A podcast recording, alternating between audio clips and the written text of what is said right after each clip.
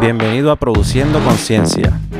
Esta serie de podcasts han sido creados con el objetivo de aumentar el conocimiento en agriciencia y manejo de recursos naturales para el beneficio del agricultor, de los trabajadores agrícolas y también de los ciudadanos interesados en conocer más a profundidad acerca de temas relacionados a cómo se producen los alimentos que nos llevamos a la mesa.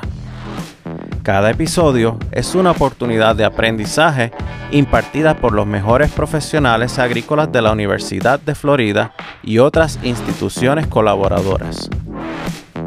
Les invitamos a que se abroche el cinturón mientras Jonael Bosques y Francisco Rivera los guían en otro episodio de Produciendo Conciencia. Bienvenidos nuevamente a Produciendo Conciencia. Hoy vamos a estar hablando de un tema muy interesante y es sobre los parásitos gastrointestinales. ¿Por qué esto es bien importante en la Florida? Sencillo, lo que ocurre es que dado a las condiciones climatológicas que tenemos, estas condiciones son propicias para la proliferación de estos parásitos. Y es por eso que el día de hoy tenemos con nosotros al doctor Yao Vitar. Yao, ¿cómo te encuentras? Buenos días, Jonael, buenos días, Francisco.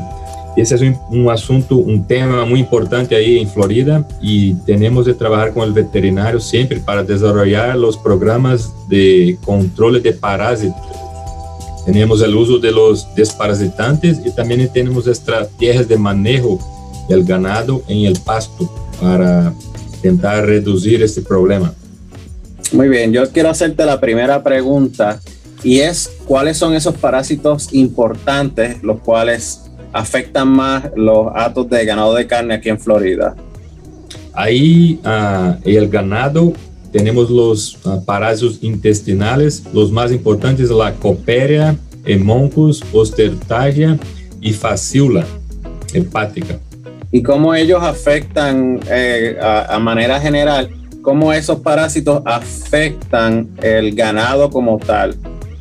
¿Qué es lo que hacen que los hace eh, importantes y que nosotros tenemos que estar controlando? En general, los parásitos intestinales van a competir ahí con los nutrientes que el ganado está uh, ingeriendo por la dieta. Entonces, uh, una cosa sería uh, la baja gano de peso del ganado, la reducción en la producción de leche o la reducción en performance. Tiene otros parásitos que se alimentan de sangre también y puede tener, uh, inducir una anemia en el ganado. Y un parásito importante ahí es la fascícula hepática, que esta puede llevar la condenación de la carcasa ahí cuando el animal es abatido. Entonces la fasciola hepática lo que hace es que forma quistes dentro del músculo, ¿cierto? Y por eso es que la, la carcasa se puede ver afectada. ¿Es dentro del músculo o es dentro del hígado de la vaca? Sí, la fasciola hepática generalmente se causan los cistos, quistos, ahí en la musculatura y también en el hígado. Eso es muy importante ahí. Poniendo las cosas desde el punto de vista del agricultor, ¿cómo yo como agricultor puedo identificar que tengo estos parásitos gastrointestinales y cuál es el riesgo que eso representa y cuáles serían los signos que yo tendría que estar mirando en mis animales. O en este caso en, en animales de, en, en vacas que estemos utilizando para carne. Los teneros son los animales que tienen una chance de tener más problemas con los parásitos. Si tiene un, un, grado de infestación alta de los parásitos, el animal puede tener uh, los señales clínicos, ahí puede tener uh, que se queda enfermo, tiene anemia, se queda débil, no, no se alimenta bien y se puede, y en algunos casos, cuando es una infestación bien exagerada, puede hasta uh, morir, mas no va a ser mucha, muchos de este. o que pode mirar más, más uh, de uma maneira mais simples é que o ganado, principalmente o terneiro, não está desenvolvendo como estava esperado. Talvez não está ganhando peso como o ganadeiro uh, tinha a expectativa esto generalmente en, en, en fincas que tienen uh, una coleta de dados buena, ellos saben más o menos, tienen una expectativa ahí de que el ganado produziu antes, quanto peso el tenero ganhou por dia em outros anos e o que está passando na hora. E então, estes uh, barra performance, vamos falar, são alguns sinais uh, indicativos. Tem outras coisas que pode, pode causar esses uh, barra produções aí. Todavia, os parásitos são uns. E se quer la, uma forma mais exata, é generalmente agarrar uma muestra de, de, de las fezes e mandar para um laboratório e tem um, um exame que se chama contagem de huevos em las fezes e aí vai mirar se tem os parásitos, a quantidade e uma estimativa do nível de infestação e quais são os parásitos aí que, que podem ser identificados. E te pergunto, el la época del año tiene algo que ver en, en el conteo de huevos o en, la, en el surgimiento de problemas en, eh, de parásitos gastrointestinales? Sí, eso es muy importante porque recuerda, los parásitos se desarrollan y se reproducen más con más rapidez y más facilidad cuando la temperatura está alta y la humedad está alta. Entonces, cuando miramos en el eh, época de verano que tiene una estación de lluvia muy larga e tem muita chuva, a temperatura está alta, esse vai a facilitar a reprodução do parásito, que muitos destes têm um ciclo aí em el ambiente também. Então, na época de alta umidade e alta temperatura, o risco de los parásitos para o ganado é mais uh, intenso. E para recordarle a la gente que nos está mirando cómo funciona la biología de estos animales que viven dentro de nuestros animales, es que ellos compiten por la sangre, ellos se alimentan de sangre y, al alimentarse de sangre, cuando tú tienes una carga bien grande de parásitos, pues entonces esos parásitos eh, ah, desangran el animal por dentro y le sacan la proteína que carga el oxígeno y, y, transporta los desechos eh, de los músculos y hacia los músculos. Entonces por eso es que tenemos el problema de que el animal no se ve con buen ánimo, de que está lento, de que tiene anemia. Y es porque el animal se está básicamente desangrando por dentro, ¿cierto? Eh, la anemia es uno de los, de los uh, señales clínicos ahí. Son algunos parásitos, uh, se tiene una mayor influencia al nivel de, de anemia, que se van ahí uh, alimentar del sangre, vão ter, el, el ganado vai ter uma perda de las células rojas que transporta o oxigênio para os músculos, para os tecidos, para o cerebro. Então, o animal vai estar mais débil aí porque tem uh, menos nutrientes e menos, menos uh, oxigenação para o tecido em geral. Essa é uma coisa muito importante aí também falar.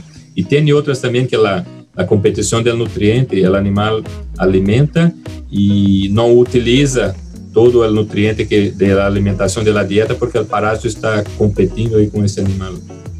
Okay. En una manera general de, de, de explicar ahí. Doctor Vital, para las personas que nos están escuchando, ¿existe alguna, algún calendario para las personas aquí en Florida para que ellos puedan utilizar o, o desparasitar sus animales en su, en su finca, en su terreno? Sí, el programa de, de uso de desparasitantes es uh, por la estación del año ahí, como hablamos, que cuando uh, los, parasitantes, los parásitos van a tener más chances de reproducir en, en el verano ahí, con el ambiente que está con más humedad y la temperatura alta, es bueno uh, trabajar con el veterinario para desarrollar un programa que, que se vai em conjunto com quando os riscos são, são maiores. Generalmente aí é bom uh, estar bem atento e utilizar os desparasitantes quando o risco é alto da temperatura e umidade, como falei, e a categoria animal, porque recorda, os terneros, os animais, animais jovens são os mais suscetíveis, têm mais chance de quedar com uma carga parasitária alta e tem mais chance de ter problemas com os parásitos. Então, quando as vacas têm os terneiros aí, uh, uh, necessita quedar com atenção para que esse terneiro aí tenha uma carga de parásitos, mas que não seja excessiva e tentar controlar em los terneros, porque são a categoria mais sensível de, de, los, de los animales. O sea Otra cosa. Lo que me estás diciendo es que no se puede desparasitar a todos los animales, simplemente se debería invertir mejor en desparasitar a los animales que son más susceptibles. Sí, esa es un, un, una, una, una, estrategia. Recordar que los, los animales más susceptibles necesitan tener un protocolo más estricto. Todavía si el ternero está amamentando, está con la vaca y la mamá tal vez tiene parásitos, ahí va a ser una fuente de contaminación para el ternero. Ah, lo que quiero ahí que el ganadero comprenda es que tal vez la vaca que tiene una condición corporal buena y tiene una carga de parásito alta no va a sufrir tanto como un ternero, porque el ternero está desarrollando y no tiene tanta inmunidad contra los parásitos uh, comparado con la vaca. Todavía también el ternero está creciendo, entonces necesita tal vez una, una una mayor proteína, mayor esta nutrición en su, en su dieta, ¿verdad? Una nutrición mejor, esto, esa es ahí.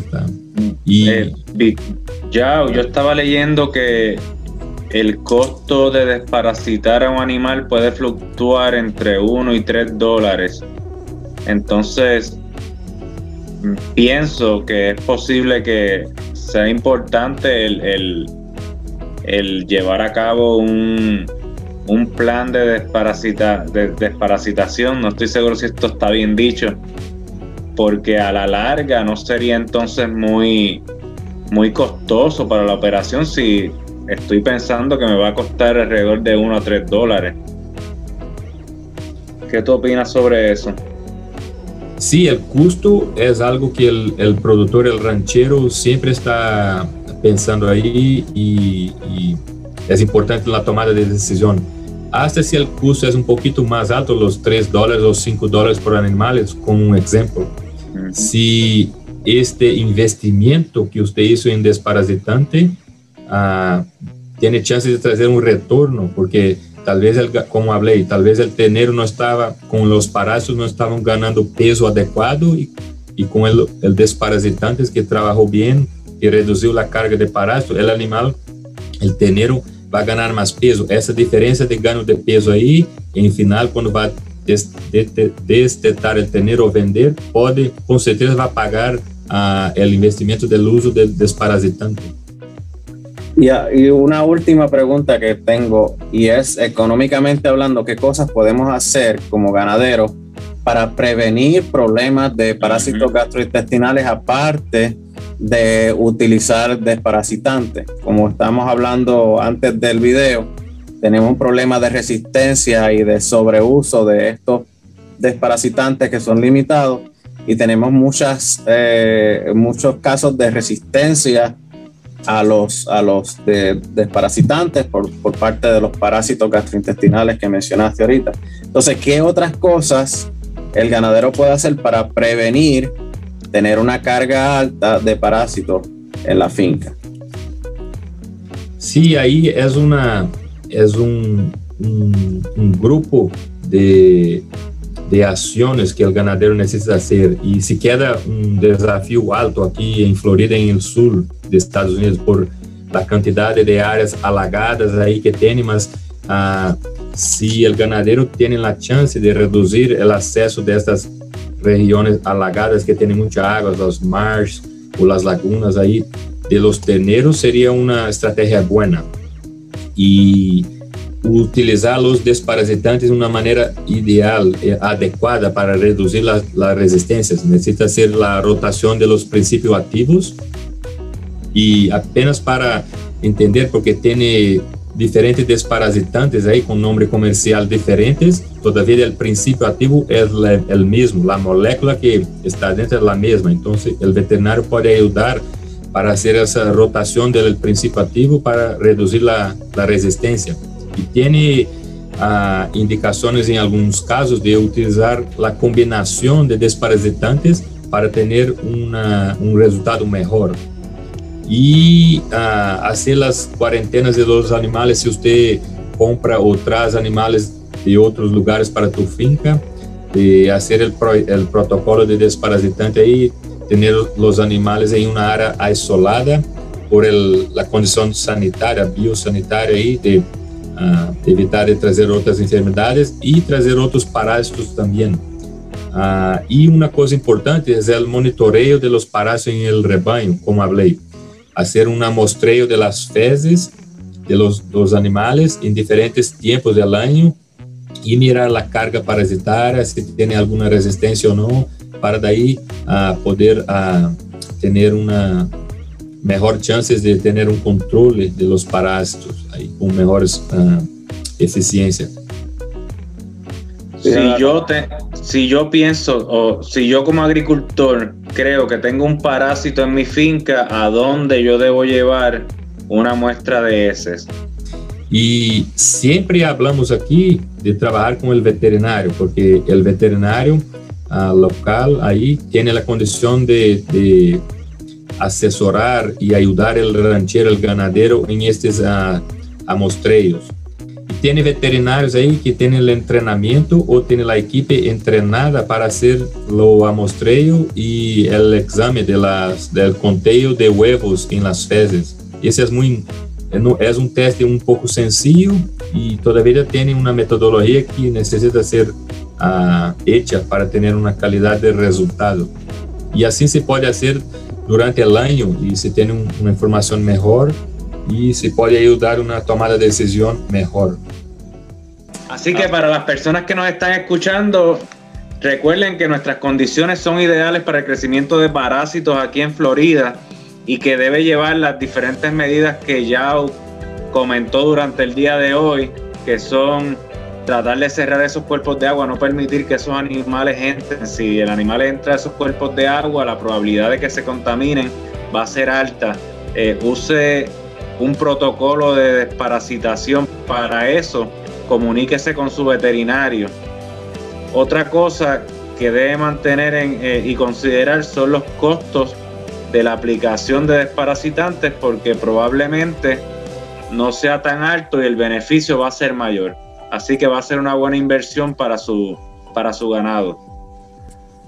Si usted tiene una pregunta o duda al respecto de este tema, recuerde que tenemos oficinas en los 67 condados en Florida y también en todos los estados. Así que ya te agradecemos, estamos sumamente agradecidos de compartir nuevamente junto a ti y junto a las personas que nos están escuchando en sus casas.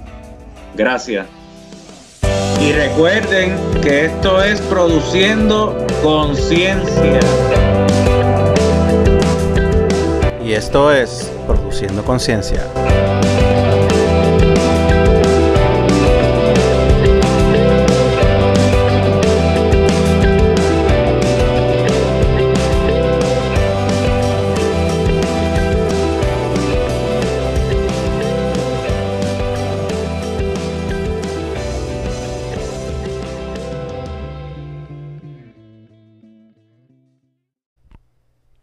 UFIFAS Extension es una institución con igualdad de oportunidades.